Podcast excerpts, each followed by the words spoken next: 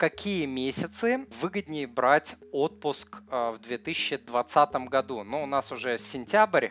На самом деле ситуация очень похожа и в 2020, и в 2021, и в 2019 и так далее. Значит, смотрите, есть определенные месяцы, когда уходить в отпуск финансово более выгодно. И правило, которое вы можете для себя запомнить, заключается в том, что чем больше в месяце рабочих дней, тем выгоднее уходить в отпуск. Почему это происходит?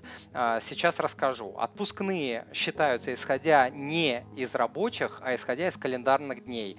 Поэтому, если вы не уходили на больничный, то получается, что у вас и не менялась зарплата за предыдущий период 12 месяцев, то получается в любой месяц у вас стоимость больничного будет примерно одинаковая. С рабочими днями совсем другая ситуация. Если взять месяцы, где много выходных и праздников, получается там мало рабочих дней, и каждый день рабочий, получается, дорого стоит.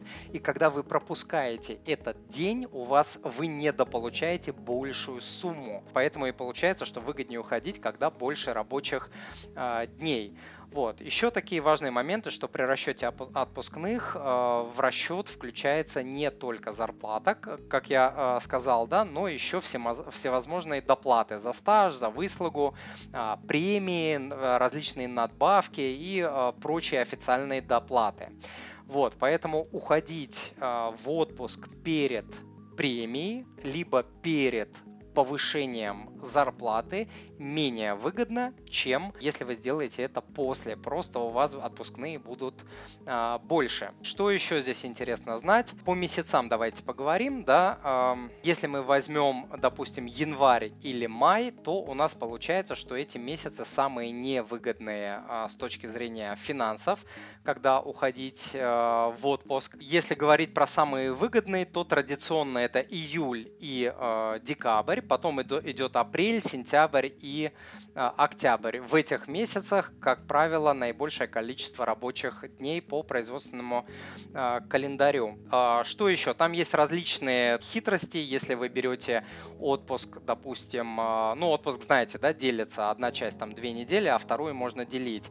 Так вот, можно брать, допустим, 5 дней и не прибавлять к этим 5 дням выходные, вот, тогда отпускные будут меньше, вот, но э, отпуск по продолжительности будет э, длиннее. И наоборот, если вы присовокупите э, эти выходные, тогда получите больше денег, но отпуск будет короче. Вот такие моменты.